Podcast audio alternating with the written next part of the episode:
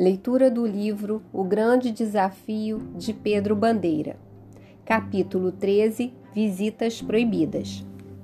Alô, Dom Peperoni? Sou eu. A menina esteve aqui na delegacia. Positivo. E dessa vez o homem aceitou falar com a filha. Estava com um rapazinho junto, de óculos escuro. Negativo. Não conseguiram ouvir o que o prisioneiro falou para os dois moleques. Pode deixar, continuarei de olho, Dom Peperoni. O casalzinho estava calado havia um tempão, andando devagar. Não falavam, mas ambos sabiam que toda a euforia das primeiras descobertas não parecia levar a nada. Como fazer seu Eugênio dizer a verdade? Ele deveria ter um motivo muito forte para ter confessado e encobrir o verdadeiro culpado pelo desfalque. Como descobrir esse motivo?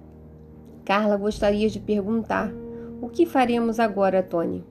Embora qualquer um pudesse parecer estranho que ela estivesse sendo guiada por alguém como ele, mas nada falou, pois sabia que o amigo estava fazendo a mesma pergunta para si mesmo. Chip já saltara de seu colo e corria à frente, marcando com seu xixi as árvores e os postes do caminho. Carla, a mão de Tony procurava dela, seu pai falou com o velho das alterações nas contas do Cidinha? Tenho certeza. O professor Frederico sabia do desfalque, ou pelo menos já desconfiava dele quando sofreu o acidente. Aposto que o professor sabe quem é o verdadeiro culpado pelo desfalque. Pelo que papai disse, pode ser isso mesmo, mas. Tony tinha parado de andar Carla viu suas sobrancelhas crisparem-se acima dos aros dos óculos. Ele estava concentrado e encontraram um caminho. Como estará o velho? Bom, dizem que ainda está mal, na UTI do hospital. Estará consciente, Carla? Será que a gente conseguiria falar com ele?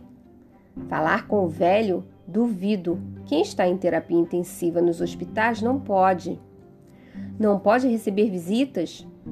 Não temos de tentar, Carla. O velho é nossa única esperança. O International Health ficava longe, num bairro de ricos.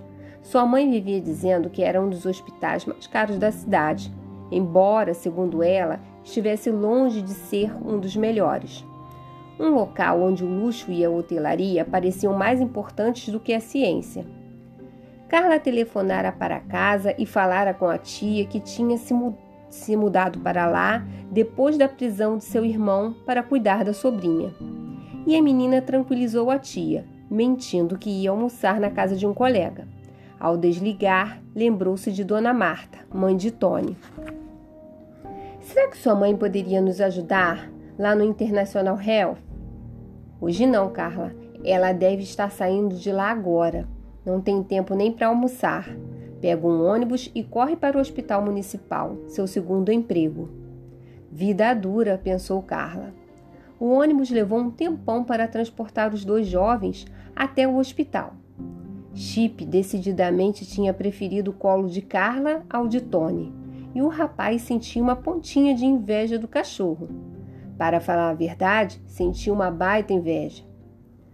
A manhã já terminava quando desceram do ônibus. Passava da hora do almoço, mas nenhum dos dois tinha dinheiro, só passes de ônibus. Hum, pelo jeito, este hospital é para quem pode, disse Tony. Só tem carro importado.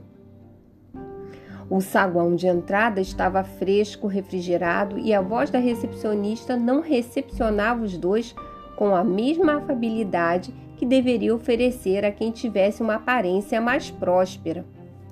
O que desejam? Tem alguma consulta marcada com um oftalmologista?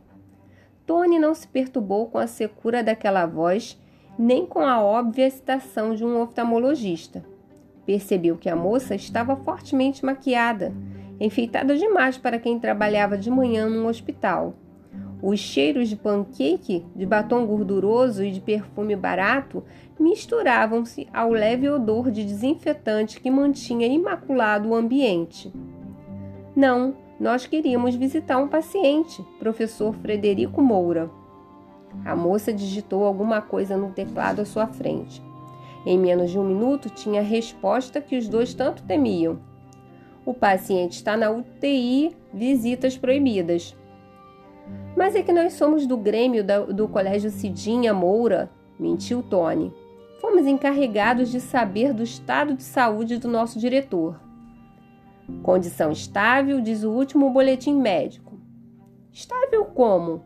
Ele pode falar ou está inconsciente? perguntou Carla.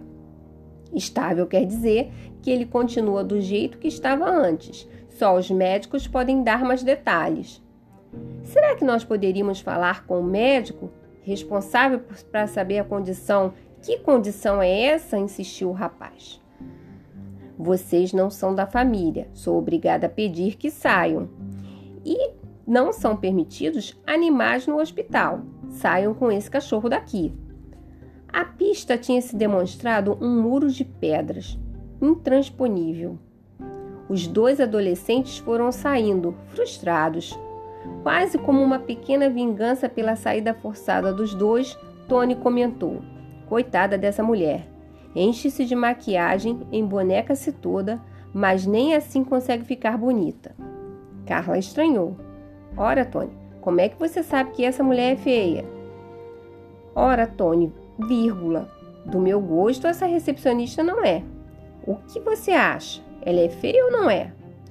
Bom, para falar a verdade, ela é feia mesmo, mas eu só não consigo entender como é que você sabe que ela é feia. Eu sempre sei quando uma mulher é feia ou bonita, Carla, respondeu o rapaz com um sorriso misterioso. A menina parou de andar e tocou-lhe o braço. Ah, é? Então me diga, eu sou feia ou bonita? O rapaz ficou sério por um instante. Por dentro pensou: Você é a mulher mais linda do mundo, Carla. Mas da boca para fora o que saiu foi: Hum, até que você não é das piores. Carla deu-lhe um beliscão. Seu danadinho. Tony começava uma gargalhada quando o Chip rosnou. Uma mão forte agarrava o braço do rapaz. Muito bem, meninos, vamos ter uma conversinha. Era a voz do investigador Barbosa.